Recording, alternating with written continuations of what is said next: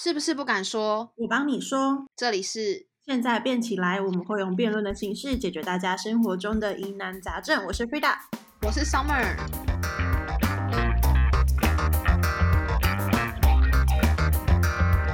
好，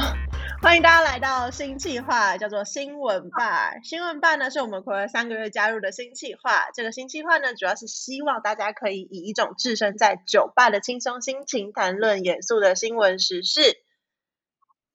对，没错，就可以希望大家这种一下轻松、一下严肃的那种感觉，然后来谈论一个其实是非常严肃的新闻时事议题，就像是在酒吧小酌微醺的时候谈论一下新闻时事的感觉。好啦，那今天要讨论的新闻呢是什么？有请我们 Summer 主播为我播报一下啦。中国大陆近期流行躺平风潮，躺平就是指年轻人对于社会现状的无奈还有不满，因为他们认为，即便花了很多力气过着九九六这样子的生活，其实也得不到相应的报酬，所以干脆呢，用最低的欲望来过生活，那就是不结婚、不买房、也不生孩子、也不买汽车，因为能不消费就不消费，能养活自己就足够了。这种躺平风潮在中国大陆也获得广大的回响。但也被抨击了，这是心灵的毒鸡汤，是一个不正确的心灵态度。如果年轻人都在躺平，那就跟习近平的中国梦背道而驰了。听到这边，你也 想跟着躺平了吗？他们为什么笑？怎么好正式哦？这个很严肃哎，虽然在酒吧里面。好。那因为就是 Summer 刚刚我们播报了嘛，就是利用他的新闻专业为大家播报了一段，就是关于中国的躺平风潮的新闻。那所以我们今天要讨论的就是中国的躺平风潮，你是支持还是反对？我是支持的。对我就是反对的那一方。为什么你会支持躺平风潮呢？我觉得可以稍微。呃，讲一下这个整个概念，就是说，其实这个躺平风潮是在呃今年，在今年流行，在今年四月的时候，在一个百度的贴吧，那个时候，在今年年初的时候，其实在中国大陆那边就有一篇贴文，然后它的贴文名称是“躺平即是正义”。那这个贴文里面当中呢，这个版主就讲说，其实他已经两年多没有工作了，都在玩，他没有觉得哪里不对啊，因为其实平常我们所所给自己的压力都是来自于身边的人对比之后寻找的定位，还有长辈的这种传统观念。所以你如果不比较的话，你其实没不会有这么多的压力了。那我就是可以过着像我们刚刚讲的不结婚不买房这样子的生活。如果你自己觉得 OK 的话，其实躺平即是正义，躺平一切都可以，就是所有这种世俗的问题都可以解决。就是有一个像这样子的帖子出来了，那 Frida 你怎么看呢？嗯。哎，我想要帮观众就是问一下，就是躺平是不是就跟我们台湾所说的那个耍废啊，或者是佛系很像？其实，呃，其实台湾会这样子解读，但是其实我觉得还是有些许的差异，因为躺呃，在中国在他们不代表说就是真的躺下来，我不工作了，我也不做任何事情，只是说他把一切的欲望降到最低。但他还是有在工作，只是说我没有那么卖力。但是如果是台湾的啃老族，或者是我不想努力了，可能会解读成就是我真的不想工作了，我希望有一个人来养我。我觉得两者之间是略微有一些差异的。嗯，所以就是在中国这个躺平风潮，它还是有在运作，只是它没有那么卖力，或者是他只是想要维持生活的最基本，就是生活品质这样。然后可能他也不结婚不买房，然后不就是没有以成功发达为主要目标的一群人，是这样吧？可以这样解读。嗯，那为什么你会觉得就是躺平风潮是一个可以支持的态度呢？因为其实刚刚在我们那个前面导读的广播里面，其实就有提到，其实他们很。过九九六的这个工作制的生活，就是早上九点上班，然后晚上九点才下班，每一周要工作六天，这个叫九九六的工作制度。然后，其实，在我们这个年轻世代的话，我们其实接收到的中国大陆方面的思想，都是认为他们是战狼式嘛，或者是很有狼性嘛，他们的大学生也好，或是上班族也也好，都比台湾的年轻世代还要来的更卖力、更更拼，因为他们的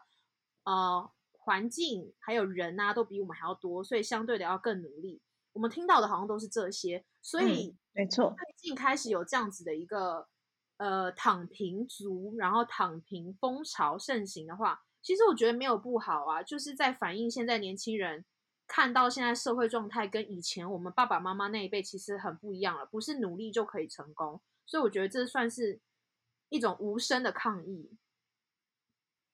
但我能理解说，就是在这样子的社会环境下，他可能会有这样子的反应，就是可能因为在现在社会环境压力太大，然后让大家就是很想要耍废，很想躺平，很想要没有欲望的活着，但是。其实你有发现，如果我们人一旦没有了目标，或者是一旦没有了就是对于未来的规划的话，其实是一件蛮危险的事情。比如说，好像我是一个很喜欢规划未来的人，就是我会把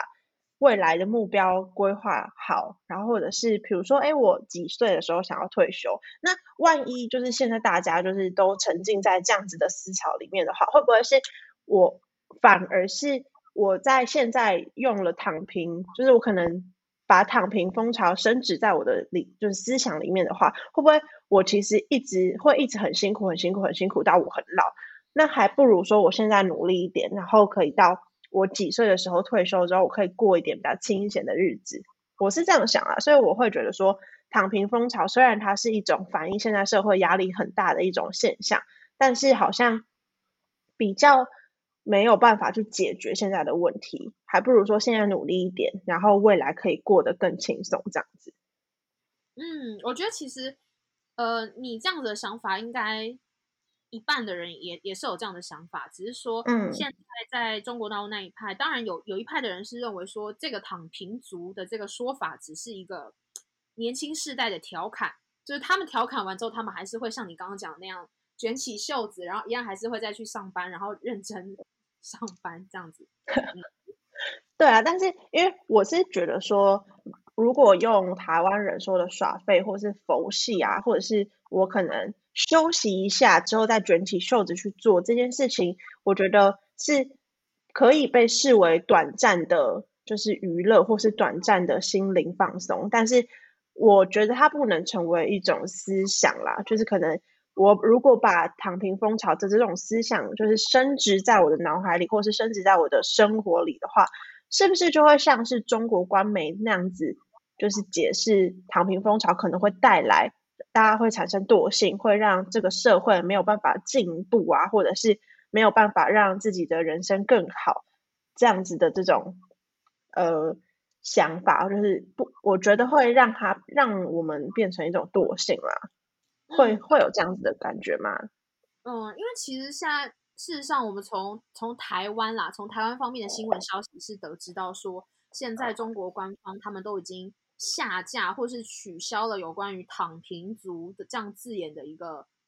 商品，如果在淘宝或是在其他平台上，其实是买不到的。意思就是说，其实呃，习近平已经官方都比较不支持像刚刚提到这种躺平主义的这种。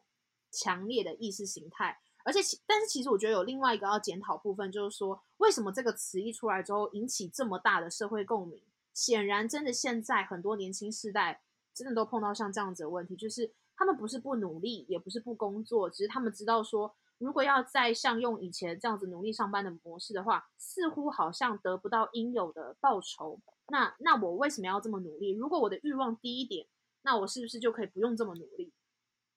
其实我觉得是相对的，就像假设我现在没有任何的欲望，我就不会想要买房，我也不会想要结婚，我我的物欲没有那么高，我我不用这么努力去拼命工作。我觉得有有一有一部分是这个社会就是塑造的幸福生活是那个样子的，比如说我有我要有房有小孩有老，就是有另外一半要有婚姻有家庭，我才是一个幸福的人生。所以可能某一部分是这个社会架构出这样的幸福生活，然后又有一部分是因为以前架构这个幸福生活其实是我努力一点点就可以达得到的。我可能每个月攒一点点钱，我就可以买到一套房。但是我现在，即使我每个月拿出三分之二的薪水，我有可能我还是攒不到房，因为我房价一直一直一直飙升的状况下，才会有让就是现在的年轻人啊，或者是现在大家对于躺平啊、耍废啊、佛系这种词，就是这么有共鸣。嗯，小确幸其实也算。嗯，我觉得好像 反而是生活中的小确幸更能够带给现在的人幸福感。你有没有听过就是口红经济？我没有听过，赶快跟我分享一下。就是 Frida，不是下面你不要这么的，就是我们现在是很比较严肃的话题，好不好？不是你平常在那边哦北哦五四三，好不好？OK，好。我们虽然是以轻松的心情讨论，但是我们还是要严肃一点啊。哦，严肃了，严肃行为，OK。严肃的心态，轻松的心情，OK。好啦，因为口红经济好像就是在讲说，就是我现在的社会就是已经我买不起一套房，我我带就是我可能想要买一套房，或者是我想要买比较贵的东西，我可能没有办法带给我幸福感，是因为我要花更多的钱去。买这个幸福，但是现在就是可能我买一一个小小的口红，或者是我买一个小小的东西，就能让我感到很幸福。而我今天买了一支口红，小确幸这种感觉。所以我觉得也是现在就是现在这个社会架构出，可能比起买房，比起结婚生小孩，我每一天的小确幸可能会比现在。我就是大家以前传统的买房啊、买车啊这种更幸福。对，因为如果买房或买车的话，贷款非常高嘛，可能你到死都还缴不完。所以，即便我买了房，但其实我开心不起来，因为背后的那个代价是蛮高的。所以，刚刚 Frida 讲意思就是说，可能我们现在小女生，我们买一个口红，或是我们吃一个呃好吃一点的餐厅，我们会会远比我们今天买了一个房，或是签签下了一个买了一个新的车子还要来的开心。没错，是因为现在我们没有办法就是负担这么多的东西，反而会造成我们的压力。所以今天就是讨论到呃，我们想要讨论那个躺平风潮的事情。其实我自己还是比较偏向呃，不要有这样子的心态，但是可以在躺平风潮中有一点点小确幸，我觉得是很棒的。比如说躺平风潮有可能会是。我们现在这个社会中的小确幸啦，但是我觉得不要让它成为一种思想、一种习惯，或是对你比较好的啦。我是我我自己会是这样觉得，你觉得呢？就我觉得也是认同啦，但是我我不完全就是谴责有这样子的思想，或是有这样的想法的年轻人，因为其实坦白讲，我我应该也很常每次赖你，或是跟你讲电话都说怎么办？我现在不想努力了，我现在已经不想上班了，我不想 通。我说好，我要睡了，我要躺平，我现在就躺在床上。然后我那时候有跟我真的有跟我妈聊过这件事情，我妈说她回想她年轻的时候，她不会有这种想法。哎，他们那个世代年轻的时候，就是因为他们知道努力就会有收获，所以我今天在那边工厂上班，或者是我认真读一些英文啊外文，我我会有收获的，因为我可以去当家教，我可以教更多的人，我可以拿到相同的报酬。所以他说也不能怪我们，但是确实他回想起在他之前那个时代，不会有年轻人讲出说我不想努力了，像这样这样子类型的话。可是，在还没有躺平风潮之前，我应该还蛮常跟你 murmur 说，我现在不想努力了，不想动了，我什么都都不要吵我。确实，所以躺平风潮会不会其实是就是这个 时代的悲悲歌？会有种是这个世代的悲歌的感觉，就是好像我在，对我在记，就是我在悼念以前那种有付出就有收获的年代，但现在就是没有。对他这个也不算是我学你，你学我，或是现在流行这个，这个好像是潜移默化，我们只要在这个社会有打滚过的人，然后被社会化之后，会渐渐的有这样子一个思想出来。那个也不是谁教你的，或是你学谁的，那个就是。就是这样就出来了，对，但是就是还是觉得说，如果可是如果说好了，万一我现在真的遇到一些事情了，然后我遇到了一些挫折，是不是鼓励大家去把躺平风潮变成自己的思想呢？我觉得可能要看事情，就是说，如果这个人他平平常都很压抑，然后他的工作状态都是很满分的，那你可以适时教他躺平。像就像我的一些中国大陆朋友说，哎，他们认为躺平只是一个调侃，我觉得这样是可以的。可是如果这个人已经废很久了，然后你还叫他继续躺平的话，那可能就不太合理。太好了，所以我们现在得到一个结论嘛，就是它可以是一个休小小休息的借口。就可能我我说我说它是借口啦，但是可能它可以是一个小小休息的理由，然后但是它不能成为我一直一直躺在那边耍废的，就是原那个理由吧，对不对？对，我觉得我有点被你说服，就是因为我们现在还年轻，我们 还我们还配得上年轻世代这四个字，所以我我是觉得就是很老套的一句话，就是在我们还年轻的时候，不是。就是最应该奋斗的时候，虽然我很讨厌这句话，没错，确实是如此。就是你这么年轻，你就你有年轻的身体，你有年轻的体力，你有年轻的头脑，可是你却不愿意努力，好像会真的对不起老了之后的自己。所以我觉得在这个立场上面，我你是说服我的。嗯，没错，我还是觉得说，就是还是鼓励大家，就是可以为了自己的未来多多就是规划和努力，但是也。不排斥大家用躺平风潮这样子的一种呃方式来让自己中间小小小休息一下。好啦，那今天是这个节目就到一个段落啦。今天这节目就到这里啦。就跟大家说什么啦？你要说什么？不是因为我们现在是视讯远端录音，所以啊，对对对对对对对，我跟大家说一下，就是因为我们现在视讯远端录音，因为疫情的关系嘛，所以我我现在是人在高雄，然后 Summer 现在人在桃园，然后变成说我们就是